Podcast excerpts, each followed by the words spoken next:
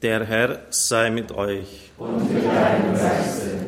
Aus dem heiligen Evangelium nach Johannes. In jener Zeit sprach Jesus zu den Juden, Amen, Amen, ich sage euch, wenn jemand an meinem Wort festhält, wird er auf ewig den Tod nicht schauen. Da sagten die Juden zu ihm, jetzt wissen wir, dass du von einem Dämon besessen bist. Abraham und die Propheten sind gestorben, du aber sagst, wenn jemand an meinem Wort festhält, wird er auf ewig den Tod nicht erleiden. Bist du etwa größer als unser Vater Abraham? Er ist gestorben und die Propheten sind gestorben. Für wen gibst du dich aus? Jesus antwortete, wenn ich mich selbst ehre, so gilt meine Ehre nichts. Mein Vater ist es, der mich ehrt. Er, von dem er sagt, er ist unser Gott. Doch ihr habt ihn nicht erkannt. Ich aber kenne ihn. Und wenn ich sagen würde, ich kenne ihn nicht, so wäre ich ein Lügner wie ihr aber ich kenne ihn und halte an seinem Wort fest. Euer Vater Abraham jubelte, weil er meinen Tag sehen sollte. Er sah ihn und freute sich. Die Juden entgegneten, du bist noch keine 50 Jahre alt und willst Abraham gesehen haben? Jesus erwiderte ihnen, Amen, Amen, ich sage euch, noch ehe Abraham wurde, bin ich. Da hoben sie Steine auf, um sie auf ihn zu werfen. Jesus aber verbarg sich und verließ den Tempel. Evangelium unseres Herrn Jesus Christus. Lob sei dir, Christus.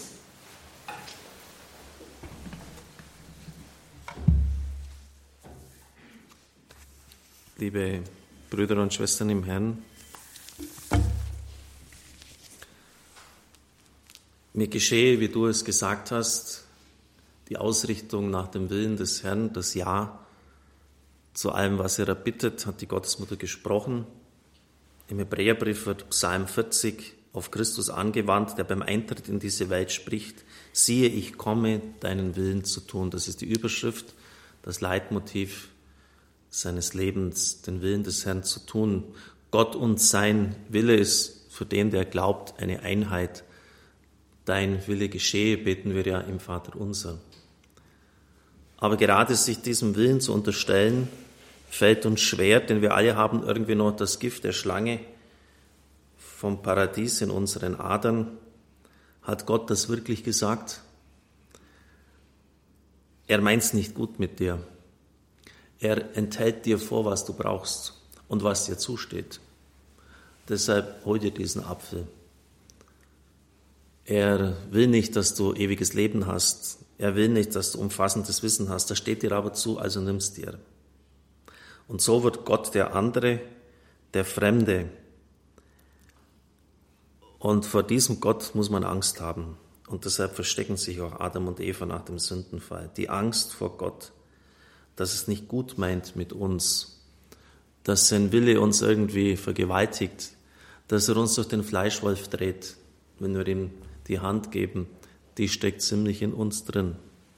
Und vielleicht ist das auch der Hintergrund, Warum? Laut einer Umfrage der Bertelsmann Stiftung, ich nehme jetzt mal an, dass das seriös ist und dass das stimmt, 16,4 Prozent der Katholiken, in wohlgemerkt der Katholiken, in Westdeutschland nur noch an einen personalen Gott glauben. Damit haben wir so ziemlich das Ende der Fahnenstange erreicht. Denn wenn die Gottesfrage in dieser Weise gekippt wird, wenn die nicht mehr existiert, wenn Gott kein personales Gegenüber ist, dann ist das Christentum wirklich in unserem Land am Ende. Wir drehen damit das Rad der Geschichte zurück. Ja, Sie haben es richtig gehört. Wir drehen das Rad der Geschichte zurück. Denn die Entdeckung des personalen Gottes, des Vatergottes, war einmal am Anfang des vierten Jahrhunderts, als die Kirche aus den Katakomben herauskam, als die Verfolgungszeit geendet hat, die Initialzündung, welche im ganzen Mittelmeerraum die christlichen Gemeinden verbreitet hat. Der geniale Franzose Henri de Lubac, Kardinal, hat diese Zeit erforscht und darum ist Theologie auch immer etwas Faszinierendes, weil man von der Geistesgeschichte her viele Dinge erkennt, einordnen und auch vorhersagen kann, ohne ein Prophet sein zu müssen. Was ist damals geschehen? Was hatte das Christentum Neues zu bringen? In sprachlich schöner Form formuliert Lüback das so. Der Mensch, jeder Mensch, wer er auch sei, war dem Schöpfer, dem Herrn der Gestirne selbst unmittelbar verbunden. Die ungezählten Mächte, Götter, Genien oder Dämonen, die das menschliche Leben im Netz ihrer tyrannischen Willkür gefangen hielten und einschnürten und mit all ihren Schrecknissen auf der Seele lasteten, siehe, sie zerfielen zu Staub.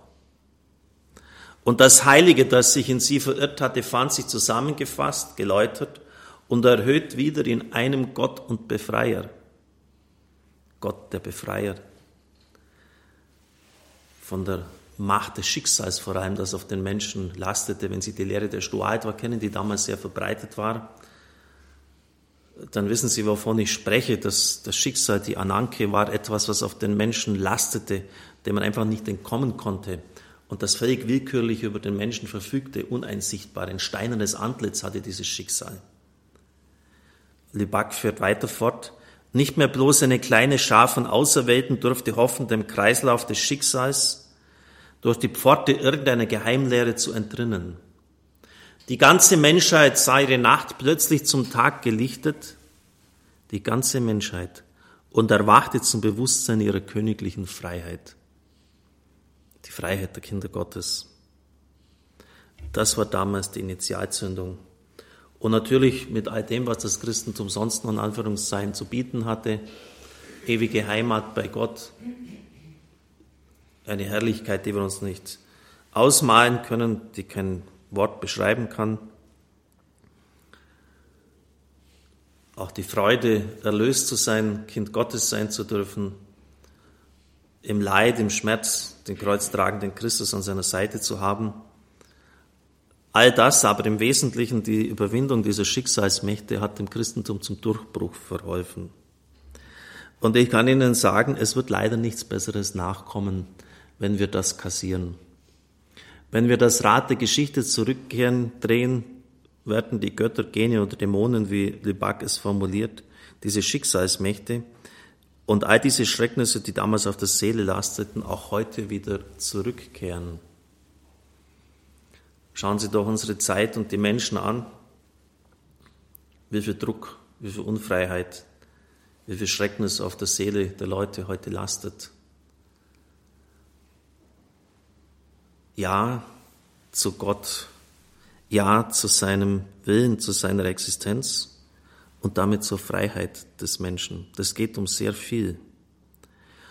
Und deshalb ist auch etwa ein Medium wie das Radio wichtig, um den Leuten das vor Augen zu stellen. Ich lege dir vor, hat es am Anfang der Fastenzeit geheißen, Leben oder Tod, Segen oder Fluch. Und du kannst wählen, wähle das Leben, auf das du lebst, wähle Gott. Ansonsten wirst du dir die Unfreiheit einhandeln. Das brauchen jetzt nicht mehr so diese Schicksalsmächte von damals sein, aber die Unfreiheit wird ganz sicher kommen. Und nochmals, es wird ganz sicher nichts Besseres nachkommen. Libak hat das auch in seinem Buch dargelegt. Die Tragödie des atheistischen Humanismus ist das durch das ganze letzte Jahrhundert hindurchgegangen und der atheistische Humanismus hat völlig versagt, völlig versagt.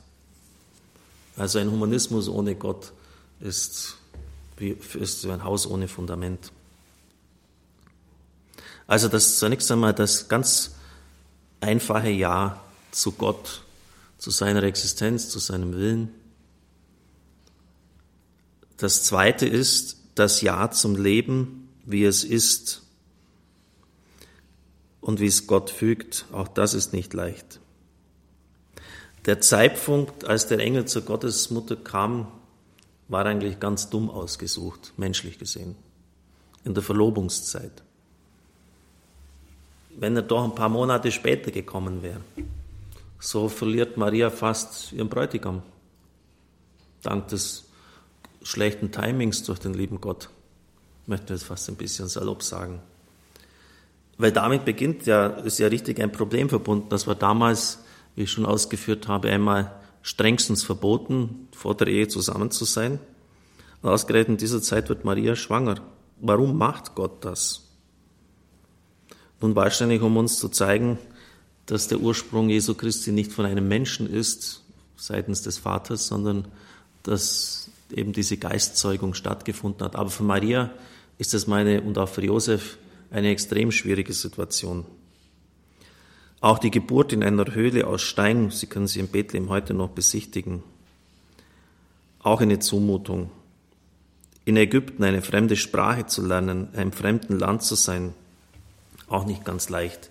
Die Existenz aus dem Nichts wieder aufbauen. Blenden wir ein bisschen zurück. Maria ist das Kind sicher nicht reicher Eltern. Schauen wir das Schicksal ihrer Nation an. Nazareth war vom 7. bis 2. Jahrhundert, sagen uns Archäologen, nicht besiedelt.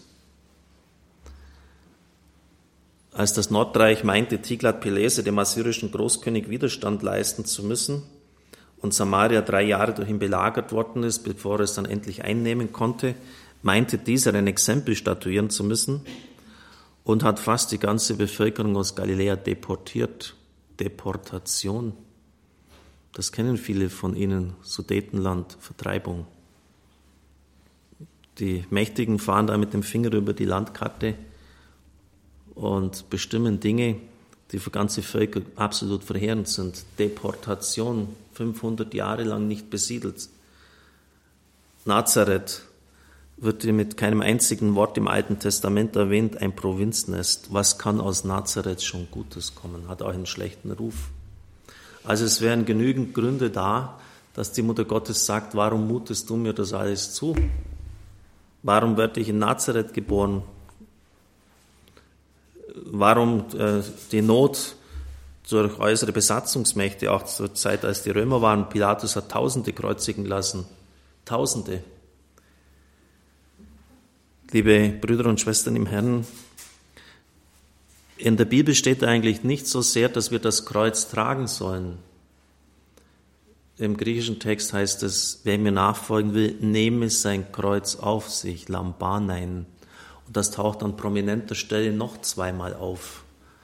Auf sich nehmen. Als der Geist Gottes herunterkam, heißt es, sie empfingen ihn, auch wieder das Wort Lambanein, annehmen. Also den Geist Gottes, da kann man nicht irgendetwas machen, den empfängt man einfach.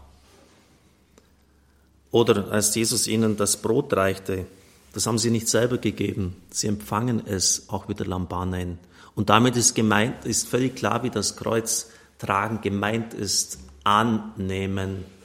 Wie man den Geist Gottes nicht selber sich gibt, sondern empfängt, wie man das Brot bei der Eucharistie nicht sich selber holt aus, der, aus dem Ziborium, sondern man empfängt es, den Geist Gottes annehmen, seinen Leib annehmen, das Kreuz annehmen, das Kreuz seines Lebens annehmen. Das Leben annehmen, so wie es war, versöhnt sein damit. Es darf sein. Meine Eltern, gestern der Geburtstag meiner Mutter, mit allem, was sie mir mitgegeben hat, so viel Begabung, so viel Gnade, so viel Frömmigkeit, mit meinem Bruder behindert. Warum, Herr? Wie oft habe ich das gefragt? Warum er hätte auch mich treffen können? Mit so einer Riesenbegabung, die er hat. Ich glaube, kein schlechtes Gedächtnis zu haben, aber mein Bruder, der steckt mich mit links in die Tasche. Der hat ganze, als wir das Geschäft der Eltern noch hatten, hat er den, den ganzen Ordner mit Preisen auswendig gewusst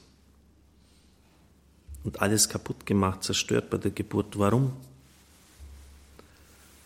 Das annehmen können, wirklich annehmen können im Vertrauen darauf, dass kein blindes Schicksal hier zugeschlagen hat, sondern dass es einen Sinn hat.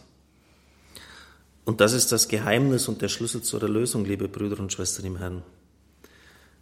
Im Lateinischen heißt das so, quod non assumptum non redemptum. Was du nicht annimmst, wird nicht erlöst. Und deshalb auch zu dem stehen, mit all den Dingen, die Gott in unserem Leben zugelassen, gefügt hat. Nur dann kann es erlöst werden. Wenn Sie gar kein Problem haben und alles in Ordnung ist, dann, dann ist es ja gut. Aber meistens ist es nicht so. Meistens ist es eben doch nicht so, sondern wir verdrängen es, wir wollen es nicht wahrhaben oder wir stehen nicht zu dem, was war, zu unseren Nöten. Was du nicht annimmst, wird nicht erlöst. Auch die dunklen Dinge, die eben nicht so gelaufen sind bei Maria, im Leben meiner Familie, bei meinem Bruder, bei mir selber. Dazu stehen, es ist so, es darf so sein. Um diese Gnade bitten, Das habe ich gestern ganz intensiv getan, um diese Gnade bitten, es annehmen zu können. Mir scheint das, zumindest für mich persönlich, das Zentrale dieses Festgeheimnisses zu sein. Und das ist mir gestern im Gebet nochmals neu geschenkt worden. Deshalb wollte ich es Ihnen heute sagen. Und natürlich dann auch, das brauche ich jetzt nicht mehr groß auszuführen, weil ich schon oft gesagt habe, auch im Rundbrief für den Monat März, Ja zu einer Berufung. Das habe ich auch in Würzburg gesagt. Eine Berufung braucht heute die Kommunio der Gläubigen, die Gemeinschaft der Glaubenden und keinen zerstrittenen Haufen, wie die Kirche derzeit sich gebärdet. Wir brauchen die Gemeinschaft der Gläubigen, die für eine Berufung einsteht. Und deshalb setzen wir jetzt auch das Allerheiligste wieder aus und haben diese Nacht der Berufungen im Jahr des gottgeweihten Lebens. Wir beten für Berufungen zu Ehe und Familie, aber besonders auch für Priester- und Ordensberufungen. Damit eine Berufung erkannt wird, wie ich gesagt habe, der erste Schritt auch angenommen wird und ein dritter fehlt noch, das kommt jetzt dann in der Osterzeit oft vor, eine Berufung muss auch bewahrt werden. Bewahre sie in deinem Namen. Wir können uns nicht selber bewahren, weder durch eigene Klugheit noch durch eigenes Können. Man muss bewahrt werden, sonst macht man Dummheiten. Also nicht so sehr auf eigene Kraft vertrauen, sondern im Wissen und im Vertrauen darauf, dass der Herrgott es tun wird, wenn wir es zulassen. Ja zu Gott, zu seinem Willen. Die ganze Menschheit sei ihre Nacht plötzlich zum Tag gelichtet und erwachte zum Bewusstsein ihrer königlichen Freiheit. Libak. Ja zu allen Fügungen und Zulassungen Gottes im Leben, im Vertrauen darauf, dass es einen Sinn hat, auch wenn wir es nicht immer verstehen. Was du nicht annimmst, kann nicht erlöst werden. Und Ja zu einer Berufung, damit sie erkannt, angenommen und bewahrt bleibt. Es besteht auch die Möglichkeit, dass eine Berufung zerstört wird, dass sie verloren geht wenn man nicht achtsam ist und sie nicht bewahrt wird. In diesem Sinn beten wir für alle Berufenen. Amen.